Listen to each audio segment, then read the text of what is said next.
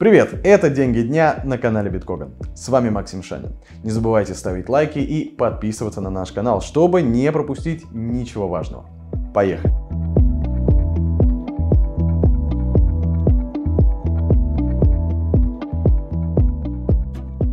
В ДНР, ЛНР, Херсонской и Запорожской областях Украины завершился референдум о присоединении к России. Голосование шло с 23 по 27 сентября. По результатам обработки 100% бюллетеней большинство избирателей поддержали вхождение в состав РФ территорий. В ДНР за вхождение в состав РФ проголосовало 99,23% избирателей. В ЛНР 98,42%. В Херсонской области 87,5%. 0,1%, в Запорожской 93,11%. Законы о присоединении новых территорий к России могут рассмотреть уже 4 октября. Какие последствия референдумов нас ждут и как они отразятся на рынках?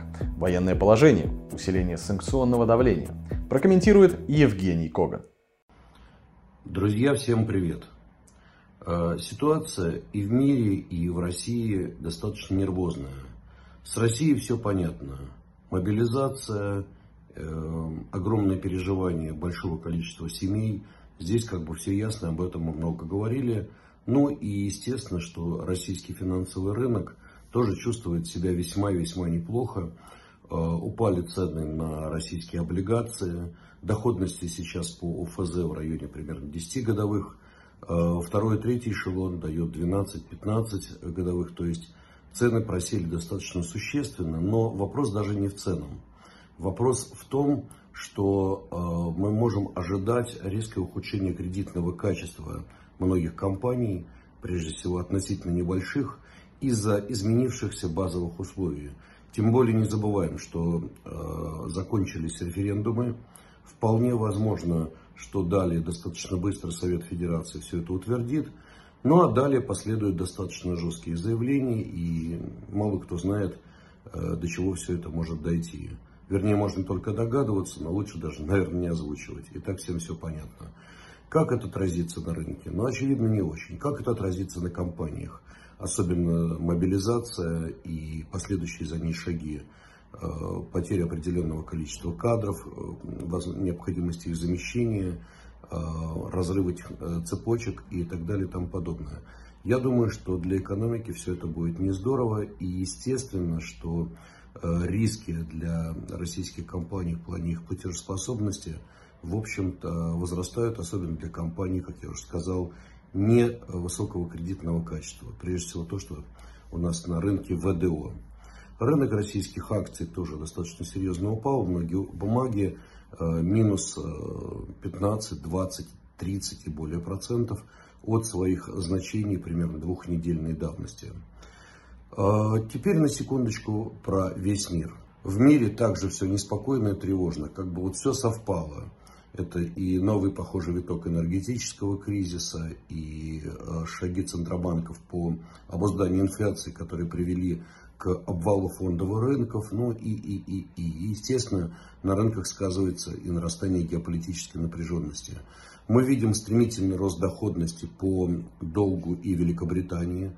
В настоящий момент десятилетки э, британские торгуются на уровне уже э, выше 4,6, это реально много. Э, мы видим, что падают долги европейских стран, и мы, в частности, наблюдаем, что за последние два месяца доходности э, долгов той же самой Германии, которая считается всегда ну, оплотом и центром стабильности Европы, э, подросли более чем на 300% относительно уровня июля. Это очень серьезно, конца июля. Э, вот. Но меня даже волнует сейчас не Германия или Франция, больше всего волнуют более слабые страны еврозоны. Речь идет, конечно, о Греции, об Испании, Исландии. Доходность исландских десятилеток уже значительно выше 5%, подходит к 6%. Это серьезно. Э, мы можем наблюдать новый виток уже долгового кризиса в Европе, но и во всем мире тоже.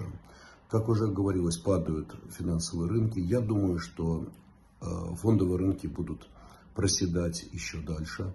Глобально целей я своих не меняю. Говорю о том, что вижу, что в этом году, где-то в октябре-ноябре, мы дойдем по индексу S&P до 3200.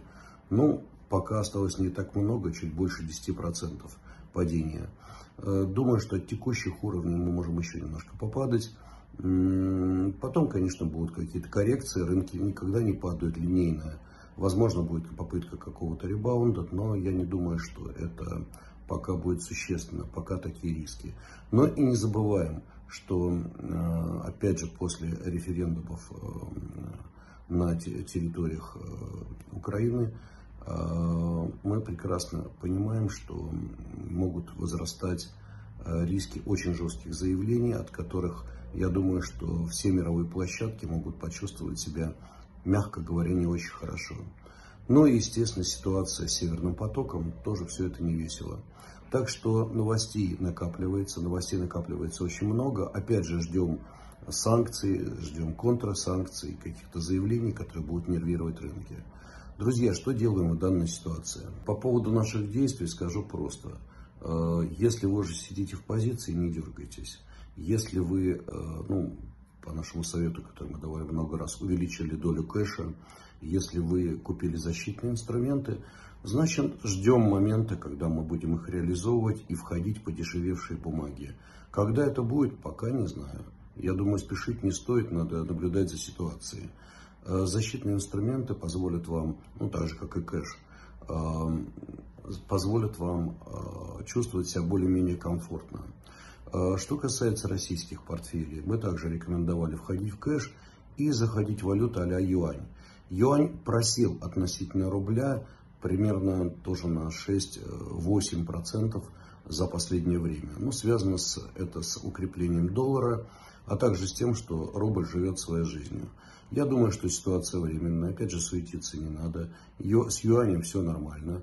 Юань, конечно, э, сейчас на минимальных уровнях за последние 12-13 лет, но, на мой взгляд, эта ситуация абсолютно временная, и в какой-то момент будет отскок, потому что это не юань падает, это просто растет доллар относительно большинства валют мира. Так что здесь как раз я посоветовал бы не дергаться. Думаю, что в течение какого-то разумного срока, э, ну я имею в виду там неделю или месяц, рубль все равно пойдет слабеть э, и будет где-то на уровне, вернется на уровень 9, может быть 10 относительно юаня. Посмотрим. Ну и если говорить про доллар, то где-то примерно 70. Э, друзья, э, в такие моменты нужно просто не терять голову, быть очень спокойным, не совершать эмоциональных поступков. Понимаю, что всем сегодня не до спокойствия, потому что я думаю, что нет семьи, которые бы это так или иначе, те процессы, которые сейчас происходят, не коснулись. Но, понимаете, деньги, они требуют спокойствия. Поэтому нужно здесь сжаться, вздохнуть и, может быть, отойти от мониторов. Иногда самое лучшее, что можно делать, это ничего не делать. Просто успокоиться. Излишняя суета часто приводит к убыткам и потерям. Вот. Но еще раз говорю, защитная гавань для российских портфелей – это кэш и государственные облигации, или же облигации крупных корпораций. Причем, э, если это евробанды в долларах, э, ну, я имею в виду НРДшные, тоже ничего страшного нет. Это, наоборот, хорошо. По сути, вы привязаны к доллару, это рублевые облигации стали они, привязанные к доллару. Если вы в долларовых портфелях сидите на защитных инструментах, мы скажем, когда можно потихонечку начать их реализовывать. Успехов, друзья, и берегите себя и своих близких. Э, к новостям Европы. Новый виток энергетического конфликта. Глава МИД Швеции Ан Линде заявила, что утечки газа на газопроводах Северный поток и Северный поток-2 произошли из-за взрывов. На этом фоне наблюдаем рост стоимости заимствований в Европе. Гособлигации Италии уже 4,83% годовых, Португалии 4,7%, Испании 3,5%, Исландии 6,5%. Пара евро-доллар на уровне 0,955 тысячных и пара фунт-доллар на уровне 1,65 тысячных. Британский фунт продолжает снижение доходности десятилетних гособлигаций уже на уровне 4,5%.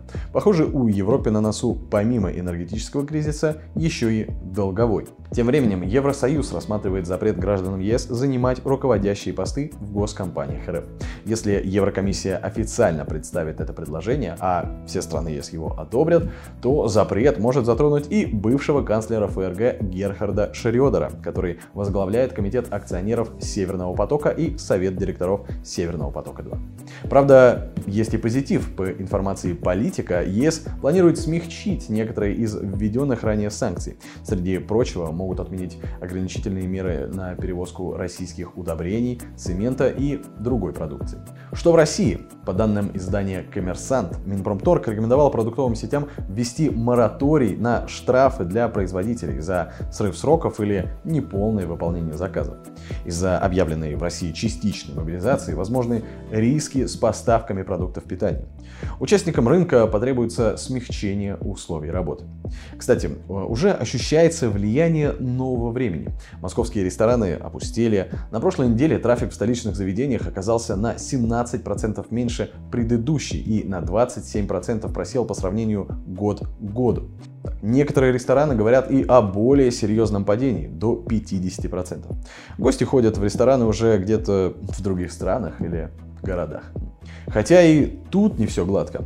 Турецкие СМИ сообщили, что все госбанки Турции отказались от российской платежной системы МИР. Как говорили ранее, 15 сентября Минфин США уведомил мировые банки о введении санкций, если они будут помогать России в обходе этих ограничений. Ну что же, будем ждать альтернативу миру платежной системы. Турция обещает объявить о ней в течение двух дней, пишут СМИ. Ну и давайте поговорим о новостях технологий. Минцифры запустила на госуслугах форму для получения IT-специалистам отсрочки от призыва. Ну что же, прогресс никто не отменял. А тем временем силы природы, кажется, имеют свои планы. Сообщается, что мощнейший ураган Йен уже оставил без электричества Кубу и стремительно приближается к Флориде. Аэропорты Майами, Тампы и Орландо уже закрыты. Знаете, вспоминается старый анекдот про козу, с помощью которой Равин решил жилищную проблему евреев. Если и вы вспомнили, то пишите в комментариях, э, чего нам еще ожидать, чтобы почувствовать, как хорошо и просторно мы жили. Это было шоу «Деньги дня» и я ее ведущий Максим Шанин. Не забывайте подписываться на наш канал и ставить лайки под этим видео. Собственно, давайте перейдем к анекдоту. Э, как-то еврей приходит к Равину и говорит, у меня столько много детей, маленький дом, всем очень-очень тесно. Что же мне делать? Заведи козу, отвечает ему Равин. И посели ее в комнате. Да что ж ты говоришь? Куда ж я козу-то еще? И так там шагнуть-то негде, говорит ему. Приведи козу. Ну хорошо, привел козу, через несколько дней возвращается. И говорит, что ж ты мне насоветовал-то? Тут и без козы житья не было, а теперь вообще кошмар. Теперь убери козу. Увел козу и вскоре снова приходит и говорит ему, спасибо тебе огромное, как же нам стало хорошо жить, как спокойно, как просторно. Вот такой вот, собственно, и анекдот.